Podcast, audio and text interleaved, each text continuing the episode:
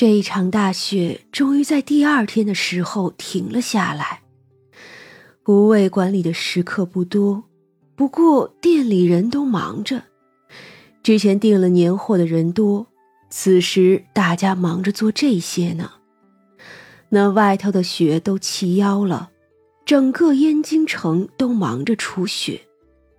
长生不许张大去，他自己带着薛田去了。那张大就在厨房里帮忙。今儿个是蒸馒头，这过年的馒头跟平时的不一样。平时的馒头要么切开就行，要么也就是随便揉一揉，是个大概齐圆的就好。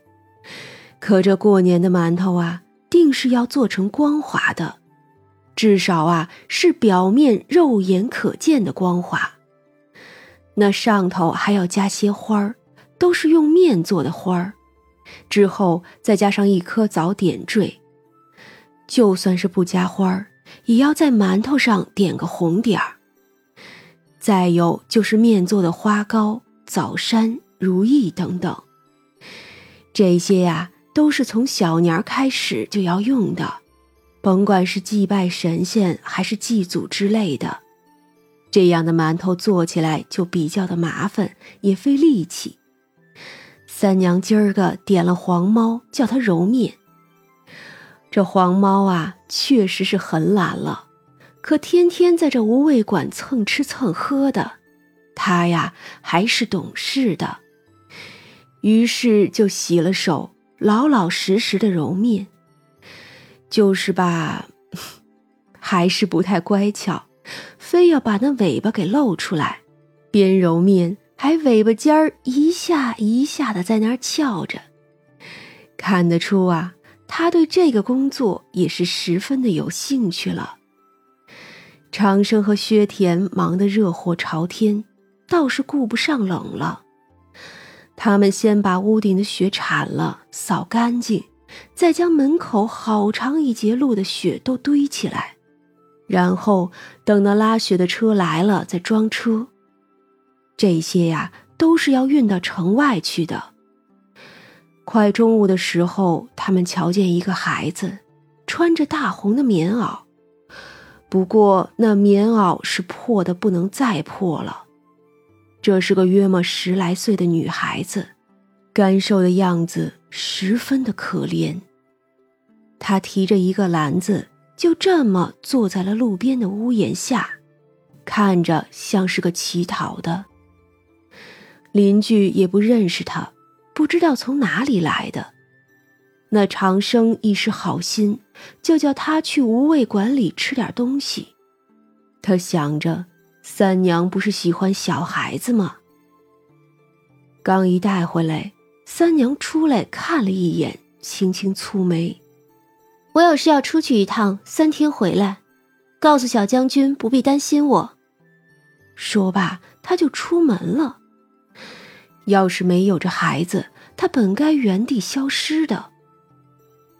三娘这一走，众人面面相觑。呃，估计是回娘家了吧？长生耸了耸肩，他很清楚，除了邙山，三娘还有真正的家。那邙山，他虽然可能住了几千年，但其实不过是个落脚地。长生对邙山是最没有什么归属感的，这群人里属他住的时日最短。不过其他人倒是有归属感。那小姑娘一双大眼睛怯生生地打量着众人，秀娘也还忙着呢，就叫薛田帮着安顿一下孩子。洗了个手和脸，换了一身衣裳就出来。秀娘给他拿了俩包子，叫他先吃着。那小姑娘很客气的谢了他们，就拿起包子大口大口的吃了起来。等吃饱了，她才对众人讲述自己的经历。我是城郊的，大雪压塌了家里的几间房，如今住不下了。我爹和我娘说我是最大的。就要开始出去讨生活。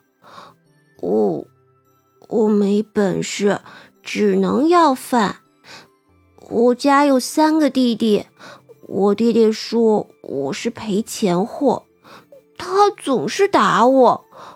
我邻居张奶奶说，我爹就是叫我出去就不要回去了，反正也是多余。我总是吃不饱。他说着说着就哭起来，随后就掀起衣裳。后背整个都是鞭痕密布，相当的吓人了。看来这小姑娘在家里的日子过得确实是苦不堪言呢。她家里确实并不富裕，可生了四个孩子之后就更加的雪上加霜。这样的天气，家里存粮都不够。好几天了，这小姑娘只能轮到一点残渣。有什么都是她爹和三个弟弟的，然后才是她娘。毕竟她娘还是要奶孩子的，可她半大不小的，吃了也没有用，于是他爹就不怎么愿意给他。自打记事起，小姑娘就一直觉得。他没有吃饱过，没有穿暖过。今日真是被赶出来的，虽然没说不许回去，可也说了没有要到好东西就不许回去。可什么是好东西啊？他并不知道，他只知道他再也不想回去了。那个家里没有他的位置。这这是禽兽吧？有了儿子了，女儿就成了草了。唉，这种事啊，还真多。哎，回头替你找个好地方做工去吧。那长生说道。小女孩怯怯的应了，低头哭着，心里是如何想的，却没有人知道。今日大家都忙。中午的时候，大概是因为外头的雪铲了，又来了食客，所以呀，这无味馆的众人就更忙了起来，也就顾不上一个小孩子了。反正是捡回来的，先养上几日吧。黄昏的时候，薛冲回来了，他整个衣服下摆全部都是湿的。他听说三娘不在。面上虽然没什么，心里可是委屈坏了。他回到了与三娘住的屋子里，换了衣裳，就捡起了一件三娘的衣裳，抱了抱。自打两个人在一起，他每天都见着三娘，这一下好了，几天不见，真是舍不得呀。尤其是三娘这一走，肯定就不在人间了。他总是觉得距离也太远了，叹了口气，他又出来了。薛田跟他说捡回来个孩子，他呢也没有在意，反正都安顿好了。那小孩子见了薛冲，却猛然低头。薛冲只当他是害怕，没有在意，却不知这小孩子是如何想的。晚饭是胡大娘做的，也一样是色香味俱全。可三娘不在，薛冲总觉得兴意阑珊的。那小麻雀飞过来，落在薛冲的肩头，啾啾的叫着。薛冲呢，听不懂，但还是给他解释。三娘有事出去了，说三日就回来。那小麻雀歪头。又啾啾的叫了几声，就落到了黄猫的身上。那黄猫早就维持不住，变成猫了。当然，那小姑娘是没有看见。此时，小麻雀和黄猫就在一起吃东西，一个舔，一个啄，倒也是相安无事。不仅如此，那黄猫还会让着小麻雀。小姑娘就在桌上吃饭，看着这一幕也是觉得惊奇，不过他掩饰的很好。今日大家都累了，就早早的歇了，尤其是薛冲。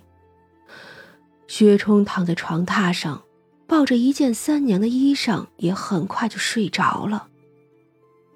这一夜并没有什么事，第二天，薛冲依旧一早就出门去了。那小姑娘自称叫子儿，她手脚麻利的帮着秀娘做事。她没有多话，只是细声细气的问了一句：“那是将军啊？”他是听了长生叫小将军，秀娘就解释了一下薛冲的官职，但是并没有说为什么他在这里，只说那是他们老板娘的夫婿。那小姑娘应了一声，心里却不是这么想的。张大看到小姑娘的眼神，那是一种不屑和讽刺。